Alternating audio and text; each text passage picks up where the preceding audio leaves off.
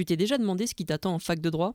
Ce qui se cache derrière le terme CPGE Ou ce que c'était que d'être intermittent du spectacle? Eh bien, tu n'es pas le seul. Et pour répondre à ces questions, Ambition Campus a créé Trace ta route, le podcast qui t'aide à trouver ton orientation. À chaque épisode, étudiants ou jeunes professionnels racontent leur parcours et décryptent une filière, un métier.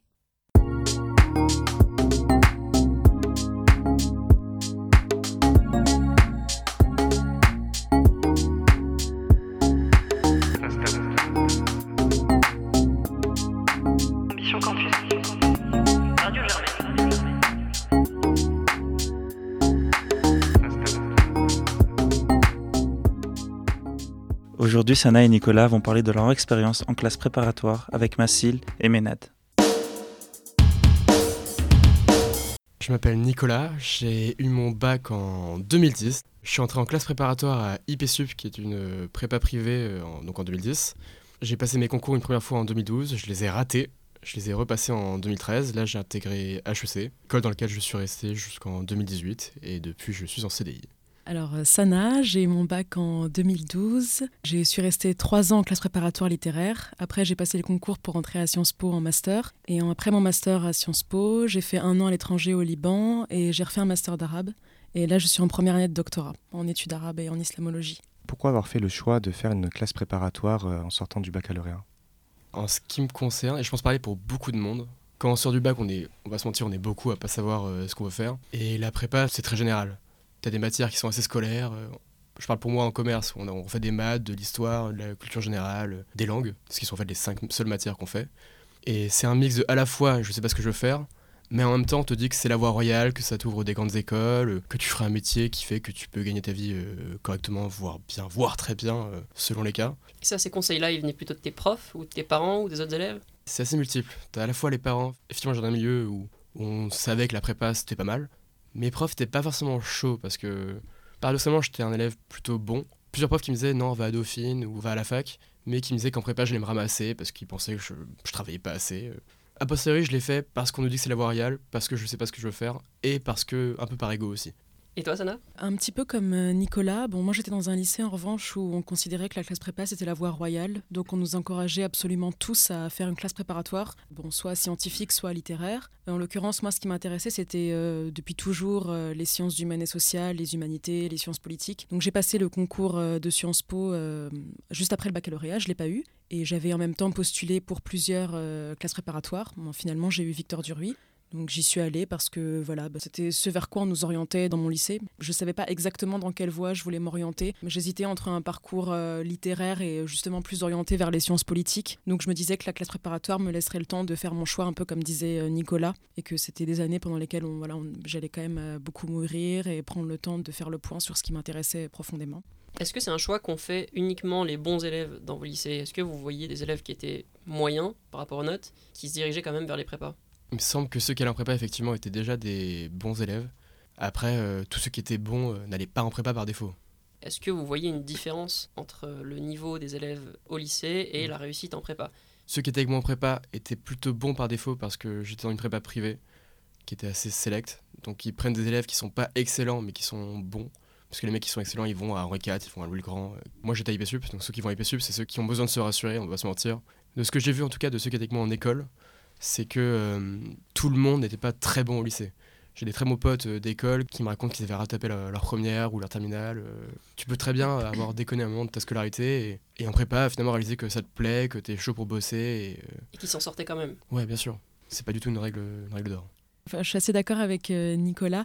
Et euh, il y a même des gens qui se révèlent en prépa. Effectivement, j'étais dans un bon lycée, donc de base, il n'y avait pas vraiment de mauvais élèves. Mais même les gens qui étaient moyens dans ce bon lycée euh, sont allés en prépa. Ils étaient parfois meilleurs que ceux qui étaient les premiers de la classe euh, au lycée. Donc je pense que vraiment, ce qu'il faut se mettre dans la tête, c'est qu'il n'y a pas d'âge pour être excellent. Un étudiant qui a été moyen au collège ou au lycée peut devenir brillantissime en classe préparatoire. C'est simplement une question de travail, c'est une question de méthodologie, c'est une question de volonté, c'est une question de persévérance et de capacité à remettre en question ses méthodes de travail et de croire en soi surtout. Et honnêtement, j'ai vu des gens euh, qui euh, ont extrêmement peiné euh, pendant leurs années de voilà, de même de primaire, de collège, lycée, et qui aujourd'hui sont les personnes qui ont le mieux réussi autour de moi. Donc, mais c'est parce qu'à un moment donné, elles ont eu un déclic et qu'elles ont pris conscience aussi, je pense, de leur capacité de se transformer, de se renouveler et d'être la personne qu'elles voulaient être. Donc, il faut vraiment aussi, je pense, avoir confiance en soi et en cette capacité transformative et perfectible qu'on a tous en soi. Ce déclic, justement, comment tu l'expliquerais? Est-ce que ce serait dû à la motivation, à travailler dans un domaine qui nous passionne? Est-ce que c'est ça, en fait, qui permet à ces personnes qui peinaient, du coup, au lycée euh, ou au collège, ensuite à pouvoir se ressaisir et à travailler d'une manière beaucoup plus efficace, à exceller dans leur euh, domaine? Oui, ça peut être la volonté, ça peut être le fait d'être passionné par ce qu'on fait. Euh, si je peux compléter, euh, j'ai le sentiment que quand on rentre en prépa, on nous dit toujours euh, ça va être dur, il va falloir bosser comme des chiens euh, non-stop, si tu t'arrêtes une journée, c'est fini, t'es à la ramasse. euh. personne ne sait vraiment comment on va euh, se débrouiller en prépa. On rentre, on est tous, on sort du lycée, on a tous euh, 18 ans. Et t'en as qui effectivement se révèlent, d'autres qui se ramassent et qui réalisent que ça leur plaît pas, que c'est pas pour eux. Je saurais pas te dire, en voyant un mec euh, au lycée, est-ce qu'il est fait ou pas pour la prépa J'en ai aucune idée. C'est à chacun de savoir si ça l'intéresse, s'il est chaud pour bosser, mais en tout cas qu'il sache à quoi il s'engage potentiellement. Déjà, s'il sait euh, qu'il va devoir pas mal travailler, c'est déjà un bon début. Et après, c'est sur le moment que, dans l'idéal, bah, effectivement, il arrive à bosser, et sinon, bah, Il dommage. ne quoi. faut pas s'auto-censurer si on en a envie. Exactement. J'avais juste quelque chose à dire par rapport à euh, les, les facteurs qui pouvaient euh, aider les étudiants à se révéler. Euh, outre la volonté, le fait d'être passionné par sa discipline, il y a aussi, je pense, le fait d'être euh, en émulation avec des étudiants qui sont brillants ou des étudiants qui sont très bons sans être forcément brillants. Et euh, je pense qu'il y a une espèce de compétition qui s'installe, mais compétition saine pour le coup entre les étudiants.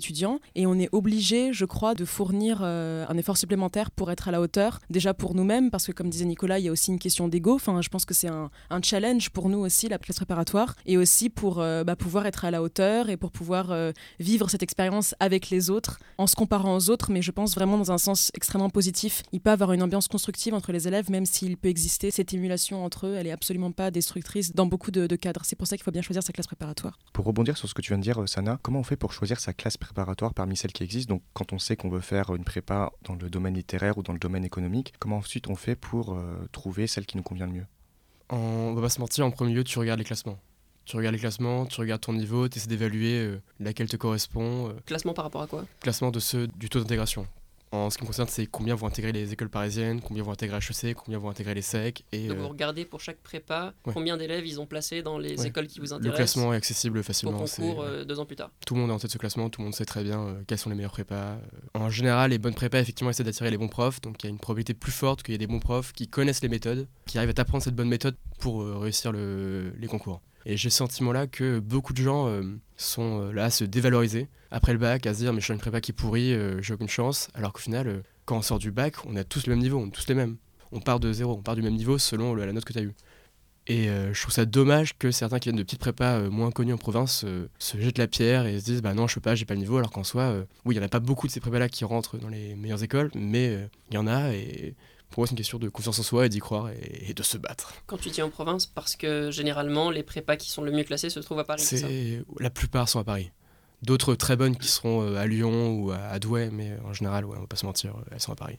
Moi, je suis complètement d'accord avec ce qu'a dit Nicolas. Il faut effectivement regarder le, classement des meilleures écoles. Si on peut avoir Henri IV et Louis le Grand, euh, c'est ce qu'il faut viser. Après, si on les a pas et qu'on hésite entre, par exemple, une prépa qui est classée cinquième et une autre qui est classée sixième, je pense que ce qui est important, c'est par exemple, c'est euh, de regarder euh, ce qui est le mieux pour nous en fonction de nos points faibles et de nos points forts.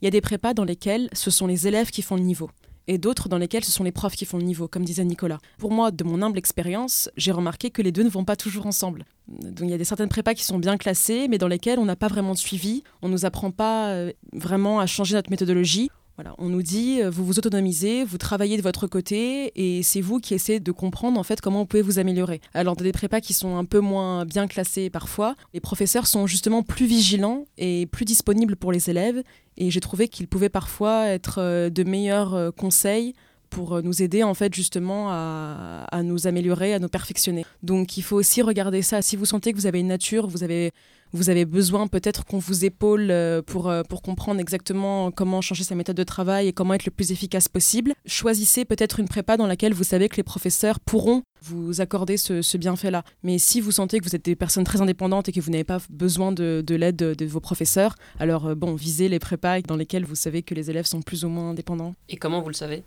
Honnêtement, c'est par l'expérience et au bouche à oreille en fait. Victor Duruy, par exemple, c'était une école, enfin c'est une prépa qui est très bien classée, mais euh, il m'a fallu un an pour comprendre que les professeurs étaient pas vraiment encourageants, parfois assez cassants. Quand on a une, une personnalité où on a- on n'arrive pas trop à avancer quand on se fait casser. C'est bien dans dans la classe préparatoire où les professeurs sont plus positifs, euh, plus bienveillants, parce qu'on se sent davantage porté. Donc euh, moi, c'est juste par rapport à l'expérience que j'ai su ça, et aussi parce que j'étais entourée d'amis qui étaient dans des classes préparatoires à Chaptal, euh, la Canale, etc. Donc c'était en discutant avec elles que je commençais à comprendre comment ça fonctionnait dans chacune d'entre elles. La Canale, je sais que les professeurs sont plus disponibles qu'à Victor Dury, par exemple, de ce que j'ai pu en- entendre. Tout ça, c'est des noms de lycées, hein, parce que ça se passe dans. Oui, oui, oui, oui, c'est ça, exactement. Donc voilà, je pense qu'il faut essayer de se renseigner. Je pense qu'il y a aussi des forums sur Internet où les étudiants doivent échanger. Sur ta question de comment on sait si telle prépa est faite pour nous ou pas, sur comment sont les profs, c'est pas simple. Moi, j'ai pas fait ce travail de recherche, je me suis vraiment fié au classement et oui, vite fait au retour que tu peux avoir, mais effectivement, le mieux, ce serait euh, connaître des gens qui sont allés dans telle ou telle prépa, qui recommandent, qui disent bah ouais, la prof là-bas sont bien, tel prof lui est bien, lui est peut-être moins bien. C'est pas simple, et t'as des très bonnes prépas ou des bonnes prépas. Une année, ils sont, les profs sont bien, t'auras des bons retours, l'année d'après, ils ont recruté des, nouveaux mecs, t'auras un nouveau prof de maths, et puis euh, d'un coup, la prépa s'écroule et tout le monde va dire bah non, J'ai une question naïve, mais est-ce que l'endroit où vous allez faire votre prépa compte? Est-ce que vous n'avez pas intérêt à choisir un lycée qui est pas loin de chez vous? Moi, j'avais le choix entre euh, soit IPSUP qui était en plein centre à Hôtel de Ville, euh, quartier très sympa d'ailleurs. À l'époque, je connaissais très mal Paris, donc euh, c'était parfait. Soit euh, d'autres prépas euh, plus dans le 16e. Et c'est vrai que niveau transport, c'est bah, c'est tout con, mais ça, ça a un peu joué aussi. Savoir que c'était plus simple d'aller dans le centre, c'était direct. Je suis assez d'accord. Moi, j'ai déménagé d'ailleurs les deux premières années de prépa où j'étais à Victor Dury pour être plus proche de, de la classe préparatoire parce que je me voyais pas faire deux heures de trajet par jour. C'était impossible. En classe préparatoire, il faut vraiment adopter un mode de vie spartiate, donc on peut pas se permettre de perdre deux heures sur les trajets. Après, euh, il faut pas que non plus que les élèves euh, s'autocensurent. S'ils voient qu'ils sont pris dans une très très bonne euh, classe préparatoire qui est un peu loin de chez eux, il faut qu'ils de trouver des gens pour les héberger éventuellement. euh, voilà, penser un peu à toutes les solutions. Peut-être prendre un prêt, si certains osent se lancer dans ça, dans ça. Ça peut vraiment aider aussi les prêts, voilà, sur 5 ans, 6 ans, 7 ans. Alors du coup, on va passer à votre arrivée en prépa et peut-être vous laisser décrire comment s'organise la prépa, comment ça se passe, quel est le rythme, quelles sont les grandes étapes de la semaine et de l'année? Les horaires pendant 3 ans, puisque j'ai QB, c'était du. Oui, pardon. QB, c'est. euh, donc j'ai raté ma. La première fois les concours, donc au bout de deux ans on passe les concours, je l'ai raté, donc j'ai repassé, QB c'est troisième année. Pendant ces trois ans de prépa, les horaires ça reste du 8h, 18h tous les jours, en tout cas dans ma prépa, avec euh, deux heures de pause euh, déj au milieu. C'est toujours euh, 4 heures de cours euh, le matin, d'un cours, par exemple 4 heures de maths, 4 heures d'histoire l'après-midi, le lendemain ça sera peut-être 4 heures de philo, 4 heures de langue, mercredi ce sera à nouveau 4 heures de maths, puis 4 heures de philo. Et euh, c'est assez intense pendant le cours. On écrit non-stop. euh, le prof de maths écrit son cours au tableau, t'écris en même temps. T'essaies d'écrire vachement vite parce qu'après il efface ce qu'il a écrit au début. En cours d'histoire, le mec parle, donc tu tapes sur l'ordi. J'ai appris à taper très vite sur l'ordi en prépa. Du coup, ça fonctionne un peu en mode cours magistral, c'est ça euh Ouais, ça dépend des cours. Maths, c'est ça. Le mec écrit son cours, on va corriger quelques exos éventuellement. Cours d'histoire, euh, le mec parle et tu prends le plus de notes possible. Tout n'est pas forcément important, mais tu prends le plus possible. Culture G après pareil. Euh, Langue, c'est plus euh, détente. Donc c'est ça euh, toutes les semaines. Dans ma prépa en tout cas. Tous les lundis, concours blanc. En classe préparatoire, c'est aussi extrêmement intense. Je pense qu'il y a peut-être plus de matière que dans la, en prépa maths de ce que je en comprenais. littéraire. Oui. Ouais.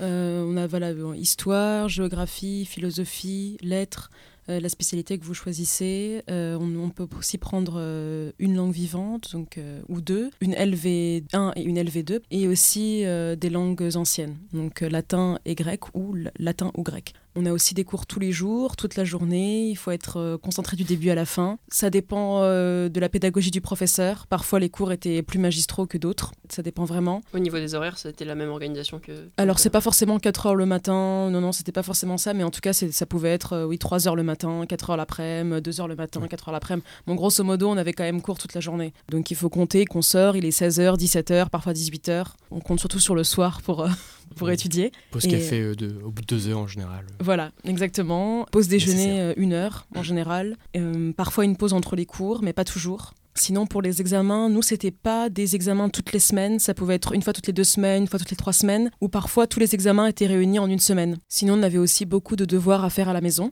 beaucoup de dissertations, de commentaires. On avait parfois deux semaines, trois semaines, parfois un mois pour les rendre. Ça dépendait des matières. Et euh, enfin, l'école. Donc ça, c'était les, examens oraux qu'on avait. Donc de mémoire, on avait très peu de temps pour préparer un texte qu'on nous donnait. Donc par exemple, on vous donne euh, un poème, vous avez euh, 20 minutes pour le préparer et ensuite 10 minutes pour le présenter. Donc c'était des exercices euh, de rapidité et il fallait savoir organiser ses idées très rapidement et euh, extraire du texte les idées principales. euh. Ça, c'est le format que vous avez au concours également. Peut-être le temps va varier. En prépa, on aura souvent moins de temps à préparer. En gros, le, je donne un exemple, je sais pas, en histoire, le sujet, ça peut être un sujet qui m'a marqué parce que je me suis bien chié dessus, c'était euh, les fleuves en Europe. Un sujet que je n'avais pas préparé parce que c'était dans aucun des cours que le prof nous avait fait faire, donc c'était pas très cool de sa part. J'avais 10 minutes pour préparer. Et après, pendant 10 minutes, le restituer et tenir les 10 minutes. Donc, pas faire moins, pas trop dépasser. Et à la fin, t'as un question-réponse euh, du prof euh, qui sera plus ou moins exigeant ou tolérant selon si t'as trouvé bon ou pas. Dans tous les cas, euh, même si on se foire, c'est pas grave. Le but, c'est de s'améliorer, qui te montre ce qui va, ce qui va pas dans ta façon de penser, ta façon de structurer ta pensée. Il y a des moments où tu sors de là, t'as le seum. Parce que tu sors de là, t'as beaucoup bossé et t'es pas récompensé pour le travail que t'as fourni, c'est pas grave. T'auras une note pas ouf, bon bah. Mais faut pas se prendre la tête en disant j'ai raté, euh, je suis nul. Et les notes, justement, j'ai l'impression que vous êtes noté tout le temps, en fait. Oui, le fait qu'on ait des examens assez réguliers, euh, bon pour moi chaque semaine, qu'on ait des concours blancs tous les trimestres, qu'on avait deux euros euh, blancs chaque semaine, toujours de manière différente, t'auras par exemple anglais histoire, euh, la semaine après euh, philo et maths. Euh, le but c'est à la fois de te faire bosser sur euh, bah, les derniers cours euh, des dernières semaines, et en même temps euh, bah, que tu prépares effectivement aux vrais écrits et aux vrais oraux. Et c'est vrai qu'on s'attend à des notes plus mauvaises qu'au lycée et qu'elles sont ah plus oui, basses. alors, euh, on le sait, on arrive en prépa, on a des notes euh, clairement plus pourries. Mais après... euh, le mythe de je suis à 5 sur 20 toute l'année pendant 2-3 ans, euh, non, c'est faux. Tu commences à 5-6 parce qu'au début tu sais rien, bah, tu te prends un examen pas simple, mais euh, t'es supposé t'améliorer et, et en général euh, t'arrives à 9-10 assez vite. Faut pas se prendre la tête si jamais tu les attrapes pas tout de suite. Chacun son rythme. J'ai vu des étudiants qui étaient avec moi qui étaient vraiment pas ouf pendant 2 ans, qui ont cubé avec moi et ils ont HEC et j'étais le premier surpris parce que bah, moi-même je croyais pas en eux et finalement bah, ils ont bossé comme des chiens et ils sont donnés et ça a marché. J'ai l'impression que ça vous sert un peu d'indicateur sur euh, à quel point est-ce que vous êtes euh, en avance ou en retard sur votre préparation. Est-ce que vous avez vraiment cette impression-là? Est-ce que vous vous dites, ah ok, j'ai 8, donc euh, je risque d'avoir telle ou telle école Est-ce que j'ai 15 et donc du coup c'est sûr que c'est moi qui aurai les meilleures écoles À quel point est-ce que c'est lié à votre objectif du concours? J'ai l'impression que c'est pas vraiment un bon euh, indicateur. Dans, dans mon cas, en tout cas, Hum, après ça dépend des concours que vous passez aussi à l'issue des deux ou trois années de classe préparatoire, mais euh, ça dépend vraiment des matières. Je veux dire, si vous avez eu 16 en latin, ça veut pas dire que vous allez réussir le concours de Sciences Po.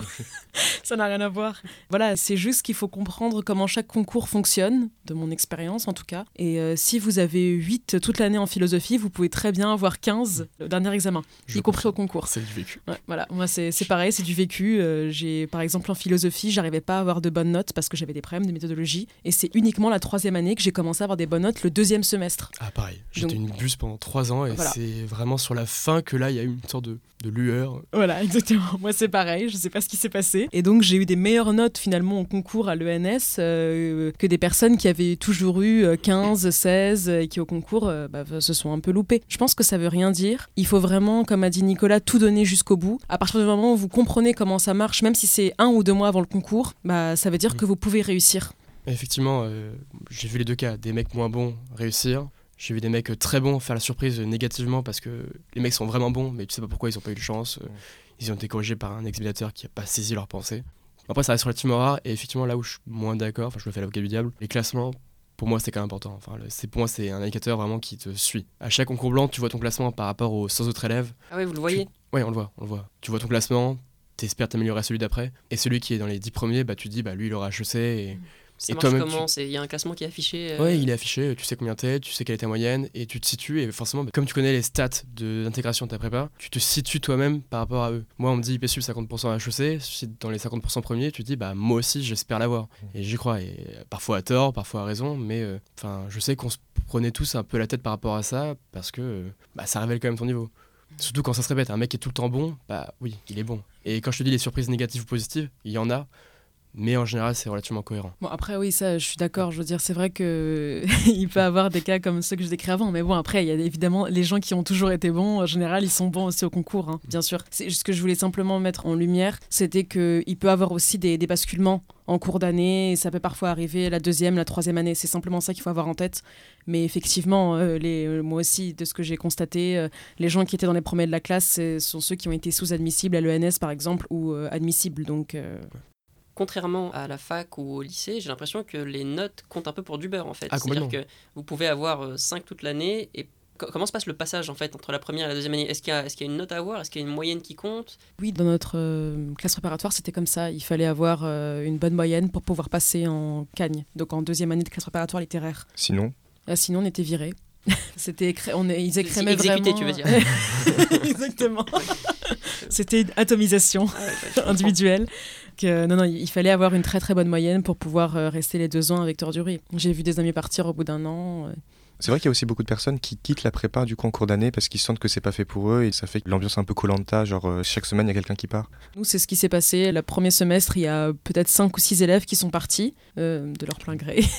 Mais euh, mais c'est pas grave. Enfin, il faut pas avoir peur de commencer la classe préparatoire et d'arrêter après. Euh, ces gens-là, ils se sont pas retrouvés sans travail. euh, ils se sont inscrits à l'université et ça a très bien fonctionné pour eux. Donc, ça fonctionne aussi pour les gens qui font un an en classe préparatoire, qui restent jusqu'au bout et qui rentrent directement en L2 et n'ont pas perdu d'année. Ça, c'est très important d'avoir en tête qu'on a une équivalence pour la classe préparatoire, que si vous faites un an, deux ans, trois ans, vous avez une équivalence en fonction des années que vous aurez passées euh, dans ce cursus-là. N'ayez pas peur d'arrêter. Euh, Si ça vous convient pas, ça vous convient pas.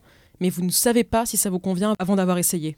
Et même s'il n'y a pas d'équivalence, comme c'est le cas en commerce, enfin ça dépend de quand t'arrêtes, c'est pas grave, c'est juste une année d'études en plus. euh. Enfin moi je travaille à 26 ans, euh, c'est pas grave. Le fait que les prépas ne vous accordent pas le passage en deuxième année si vous n'avez pas le niveau requis, pensez que c'est une façon pour eux de maintenir leur, euh, leur taux d'acceptation et leur, euh, leur prestige, c'est ça? Ah oui, c'est complètement pour leur taux. Euh, maintenant, enfin, je parle à nouveau pour mon cas euh, à IPSUP. Le nombre de personnes qui vont virer chaque année, euh, c'est pas un nombre fixe, c'est pas on prend les 5 plus mauvais, on l'étage. C'est euh, les mecs qui effectivement sont pas bons, qui arrivent pas à suivre. Euh, si tout le monde avait un niveau euh, moyen au minimum, il les garderait quoi. Il garde ceux en lesquels il croit pas. C'est pas par défaut, on va virer euh, 10 personnes. Et en ce qui me concerne, il y a peut-être effectivement ouais, 3, 4, 5 personnes max qui étaient parties euh, d'elles-mêmes parce qu'ils voyaient que c'était pas pour eux la prépa. Colanta c'est quand même agressif comme, comme expression. c'était pas du tout euh, yes, il est parti, euh, on n'est plus que 30. euh, non, enfin, dans tous les cas, on est euh, 10 000 à- en prépa. euh. Enfin, je reviens sur ce qu'on disait sur la compétition saine. euh, oui, on sait qu'on est en concurrence parce que par défaut, on passe un concours et un nombre de places limitées. Mais euh, enfin, on a tous 18 ans, on, on se euh, le- moi, moi, quand je suis rentré prépa, on me disait euh, Fais gaffe à pas laisser traîner ton cahier ou ton ordi, sinon on va le jeter, on va le brûler. Bah, on dit ça, ouais, tu paniques, tu te dis Mais comment c'est possible? Enfin, moi, je ferais jamais ça. Et effectivement, personne ne fait ça, ça n'existe pas. Enfin, on est un minimum humain et. Mais C'est complètement faux, c'est un stéréotype qui Ah, est. euh, complètement, enfin, limite, je crois que c'est ma mère qui m'avait dit ça d'ailleurs. Donc au début, t'es un peu parano, tu regardes tes camarades, tu te dis est-ce qu'il est pas un peu étrange? Et non, bah non, on est, on est cool quoi, on, Mm. on se fait des potes. Enfin, Je suis complètement d'accord avec Nicolas. Nous, on avait un groupe de travail, on faisait tout ensemble. On était 5, 6, on, voilà, on, partageait les cours, on échangeait, on écrivait parfois ensemble au dissert, on s'entraidait. On allait tous les jours ensemble à la bibliothèque, donc euh, n'ayez pas peur de faire confiance aux autres. Mhm. Et euh, aujourd'hui, voilà, parmi mes meilleurs amis, il y a justement mes, des gens que j'ai rencontrés en prépa. Donc euh, vous voyez que ça veut rien dire. Il faut vraiment euh, partir avec une mentalité positive, comme a dit Nicolas. Plus j'ai jamais eu d'histoire avec des gens qui m'ont brûlé mes cahiers ou ce genre de choses. Bravo. Ouais, j'ai rencontré ma meilleure pote euh, en, en dernière année de prépa. Ouais. Mais vous disiez que vous connaissez les statistiques de votre prépa, vous savez à peu Oui. près combien de personnes sont envoyées dans telle et telle école. Mhm. Donc, est-ce qu'il n'y a pas ce côté euh, ah bah il y a trois places, on est euh, cinq à être bons et du coup euh, t'es en train de, de me voler ma place euh, pour Sciences Po, pour l'ENS, pour HEC Je pense que c'est très important d'être en compétition avec soi-même avant tout. À partir du moment où vous vous dites que vous le faites pour vous, pour donner le meilleur de vous-même, vous pensez plus aux autres. C'est vraiment comme ça que moi je fonctionnais. Après, je pense que ça dépend des gens. Mais moi je me suis dit, effectivement, je sais qu'il y a tant de personnes qui sont envoyées à l'ENS, il y a tant de personnes qui sont envoyées à Sciences Po. Donc je vais tout faire pour, euh, pour y rentrer. Mais ça m'a pas empêché d'aider mes camarades quand je le pouvais, de, voilà, de leur prêter main forte quand ils me le demandaient, et d'apprendre aussi d'eux, évidemment. Et voilà, de, de réussir le concours. Parce que j'étais, je me disais, bah voilà, moi ce qui, ce qui importe, c'est de me prouver quelque chose à moi-même avant d'écraser les autres, en fait. Et je pense que c'est avec cet état d'esprit-là qu'il faut concevoir ces années de prépa, sinon on devient un monstre. Il y a des gens qui sont absolument impitoyables en, classe préparatoire, ça existe, hein, qui vont pas vous donner leurs cours, ils vont pas vous voler vos, vos cahiers, mais qui vont être assez radins, euh, voilà, qui vont pas forcément vous encourager quand vous avez besoin euh, d'être épaulé, euh, d'être réconforté. Donc c'est pour ça qu'il faut compter sur soi-même avant tout et sur les gens vers lesquels vous avez confiance. Mais euh, Je trouve que ces gens, c'est c'est quand même une minorité. Personnellement, j'ai aucun souvenir de, de personnes radines, euh, parce que tout le monde sait que euh, même ceux qui sont très bons et qui n'ont pas besoin d'aide, on a besoin des autres. quoi. Tout un moment c'est un une autre. on- minorité, hein, ouais. bien sûr. On a des moments de faiblesse, on sait tous que si j'ai telle personne, bah, une autre personne va m'aider. Peut-être pas celle-là, mais une autre. Enfin, moi, je trouve qu'il y a un esprit assez sain à ce niveau-là et plein de gens qui s'échangent des fiches, euh, nombre de. Tu les vois comme quand même qu'on est concurrents. Enfin, ça reste dans un coin de la tête parce que tu sais que on passe le même concours. Si tu commences à te dire, ouais, il prend ma place, euh, enfin, tu t'en sors pas. Et c'est pas lui qui va prendre ta place. Il y a 5000 autres étudiants, euh, pourquoi lui plus qu'un autre, quoi. Et dans l'idéal, c'est plus se dire, bah, toi et moi, on, on va y arriver. Et alors autour de ça, je voulais que vous nous parliez un peu de votre rythme de vie pendant ces trois ans de prépa. Comment est-ce que vous arriviez à vous en sortir et est-ce que vous aviez une vie à côté de la prépa? Pour ma part, j'avais clairement pas le rythme de vie le plus sain. Pas parce que je travaillais beaucoup, mais parce que je, j'avais beaucoup de mal à me motiver. Pendant mes deux premières années, Je rentrais de, de cours, impossible de bosser, j'allais sur l'ordinateur. je- Chez toi je- Ouais, chez moi. Je traînais, je faisais rien et je commençais à bosser à 11h30 minuit et je me couchais à 1h30 en ayant bossé euh, pas forcément très bien. euh, je, je me couchais à 1h30 tous les soirs. Enfin, vraiment, j'avais un rythme de vie euh, vraiment naze. Je- J'étais crevé tous les jours, euh, juste un problème de motivation. Après, je bossais suffisamment pour suivre et avoir un niveau pas mal. Mais clairement, à ce niveau-là, je suis pas un exemple. Fait- ne faites pas comme moi et travaillez plus régulièrement. C'est plutôt en année de cube qu'effectivement, euh, ce qui m'a sauvé, je pense, euh, c'est que j'allais à la bibliothèque. Et là, le fait d'être entouré de gens qui bossent bah, fait que j'ai beaucoup moins envie d'aller sur Facebook, de traîner sur Internet, parce que même je me sens, euh, je me sens con de me dire que les gens voient derrière moi que je bosse pas. C'est tout bête, mais c'est ce qui m'a aidé à, à mieux me concentrer, à, à mieux bosser. Et toi, Sana? Moi, je... c'est vrai que j'ai beaucoup travaillé pendant ces trois années de prépa. J'allais à la bibliothèque avec mes amis. C'est pour ça que c'est bien d'être entouré. Complètement. T'avais pas besoin d'avoir des amis en dehors de la prépa. Mais, voilà. Mais en fait, c'est pour ça que je trouve que hum, les souvenirs que j'en ai, gardés, c'est vraiment des années absolument extraordinaires, euh, fabuleuses, parce que euh, déjà, on est en effervescence intellectuelle euh, constante, vraiment euh, quotidiennement, et qu'en plus, il y a un côté un peu communiste. Quand vous allez à la bibliothèque avec cinq personnes et que vous savez que vous travaillez tous sur les mêmes sujets, vous pouvez travailler jusqu'à 22h. Nous, parfois, on restait jusqu'à 22h à Pompidou, et ça ne dérangeait absolument pas. On, savait qu'on était ensemble, et quand même, quand on prenait notre pause, pendant un quart d'heure, tu échangeais avec quelqu'un, un quart d'heure, une demi-heure. Donc, euh, non, non, je travaillais beaucoup, et surtout la troisième année aussi, euh, où j'avais vraiment pris un bon rythme. Euh, après, on était tous très fatigués, mais parce qu'on est beaucoup à être insomniaques. dont moi. Et que euh, quand même on est en permanence euh, en train de, convoquer enfin on est tout le temps euh, en train de réfléchir en fait. Donc le, cerveau n'est jamais débranché. Il y a une, je pense une très grande fatigue psychologique et émotionnelle en plus de des heures de travail. Je sais pas si toi pour toi c'était pareil Nicolas. Mais bon c'est vrai qu'on était épuisé à la fin de l'année on était la moitié de la classe dormait en cours quoi. Donc c'est normal. Mais c'est pas moi j'ai trouvé hein, que c'était pas du tout dérangeant. Au contraire vraiment on se sentait grandir en fait sur le plan humain et sur le plan intellectuel Ce qui, ce qui m'a beaucoup aidé, je, je précise, c'était d'aller à la bibliothèque avec des amis. Mm. Donc qui étaient dans la même prépa que moi. On bosse, on est un peu fatigué, à un moment on, on a la tête euh, grosse comme une pastèque, et puis on sort, on fait une pause euh, du bon souvenir de ce moment-là, euh, où t'es avec tes potes, c'est cool quoi.